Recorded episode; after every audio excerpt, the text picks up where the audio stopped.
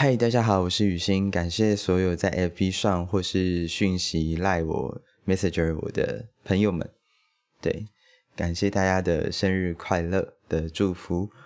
那在过去一年，这个我想要稍微分享一下，可能会有点长。好，那从就是一月到五月我在当兵嘛，然后我最近才刚出出来。回到就是公司当中，从就是专案管理的身份转换成营运长的身份。如果大家去 Google 一下营运长 COO 在干嘛的话，他其实就是他会告诉你说，公司团队里负责监督管理每日活动的高阶官员。简单来说，就是进阶版的专案管理了。其实这对我来说是很大的挑战，因为。营运长要学的东西是更多的，那当然我相信我会做好这个挑战。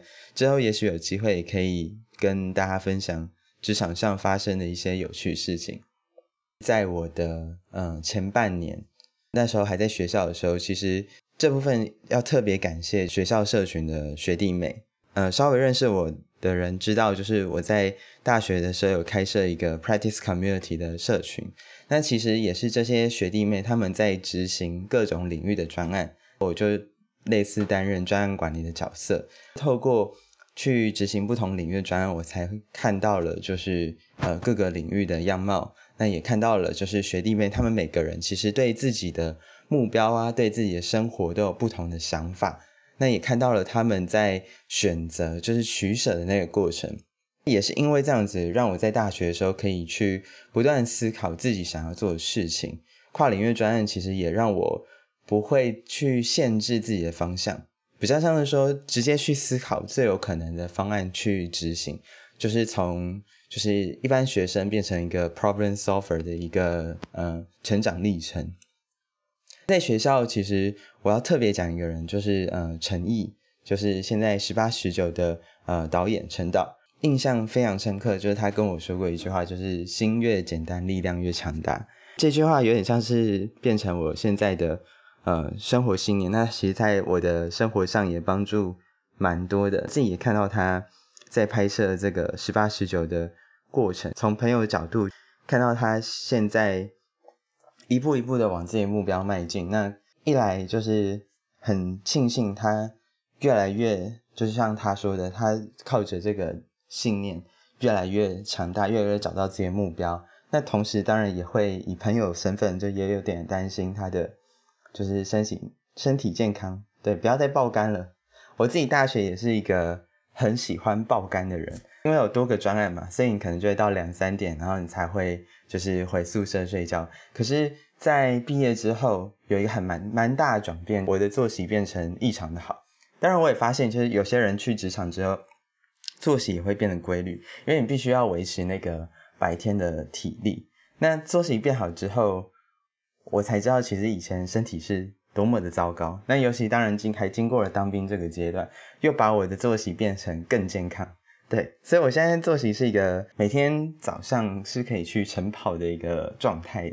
那大概到十点、十一点，就可能呃有朋友打电话给我，我就会很累的，就是用很累的声音，好像是那种熬夜两三点的声音去跟他讲话。然后他们都说我有时差这样子，对。没错，在作息这部分也要感谢这四个月的当兵生活了。当然，当兵生活里面我们不多提，可是我觉得我要感谢当兵的林兵和长官，因为他们让我在这四个月不但是平平安的度过，也让我有机会去就是认识不同的人，然后不同的想法。所以在这四个月的时候，我自己也在脑中去无数次的去统整以前看到的东西，然后模拟无数次我未来想要的生活。那也更加去珍惜身边的人事物了。所以其实今年的目标，除了去学好各项想具备的技能，在还有两个目标，哦不，三个，对，三个。呃，一个是我希望在十月的时候可以完成全马。那现在我在进行为期一百二十天的汉森马拉松训练，那就希望可以好好完成这训练，不要翘训练，在十月的时候。呃，尽全力去跑这样子。那第二个的话，就是用万用锅去做出二十四种的居家料理。为什么会这么说呢？因为其实我在去年十月或十一月的时候，我保持着非常相信我会开始烹饪的信念，买了一个万用锅。可能大家都有这个历程，没错，我也经历了这个历程，我就直接买了下去。然后在今年大概三月四月我在当兵的时候，就是那个万用锅寄了过来，因为它是一个就是呃新创募资的一个产品，所以它就是出货比较久。那买来之后呢，我在当兵过程中我就做了一个，就是算是用那个外用锅做了一个这个韩式拌饭，对。可是呢，自从做了那韩式拌饭之后，我就没有再碰它了。所以我觉得新新的这个一年，就从这个生日这一天开始算到明年五月，我我要给自己一个具体的目标，就是要做出二十四种不同的居家料理，我至少要会嘛。对，那呃，先不讲好不好吃，就先把食物煮熟就好了。就是我会煮熟二十四种的料理这样子。对，这就是我今年的这个目标。那当然，呃，第三个目标原本啊，原本其实是要呃养成去健身房的习惯，因为像是马拉松的部分，其实也要去练习，就是腿部的肌力的部分。可是因为疫情的影响，所以其实呃我好像去健身房一天吧，还是两天，两天之后我就又改为自家的徒手训练的部分。还是希望就是呃疫情可以就是日渐趋缓，虽然。对，今天好像又爆炸了，各种各种爆炸，会希望这样的状态不要一直持续，在之后还有机会养成去健身房的习惯，这样子。好，那最后的话就是还蛮特别，我想要分享，今年蛮特别，就是我想建立跟这个世界对话的窗口，什么意思呢？呃，一来是现在疫情嘛，二来是我现在不在学校，那以前在学校我可能可以透过课程啊，可能可以。呃，透过专任计划，然后去跟大家分享是哦，我最近的想法或什么。可是自从到了职场之后，你在职场白天的时候，你会处理的是公司的事务嘛？可是，在生活这一方面的话，你就很希望有一个这个对话的窗口。所以我想要成立一个广播节目。那我把这广播节目的名称呢，就是取名为复述练习，就是 Practice Podcast。它的理念是在生活的多个面向不断去练习。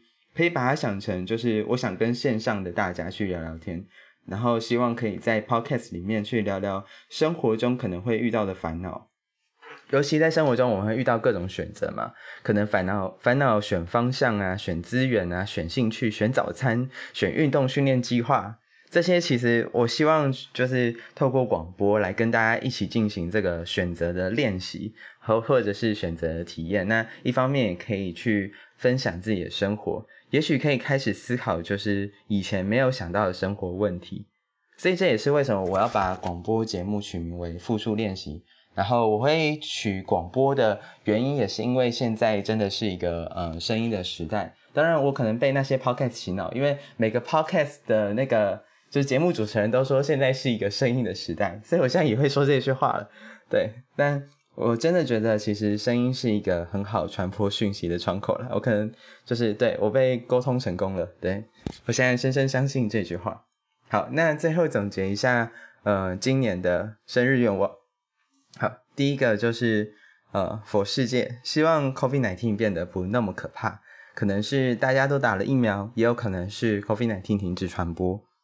好，但第二个的话，就是希望我的朋友们。都可以找到自己的生活风格，也就是现在在聆听的大家。对，那第三个我要说在心里面。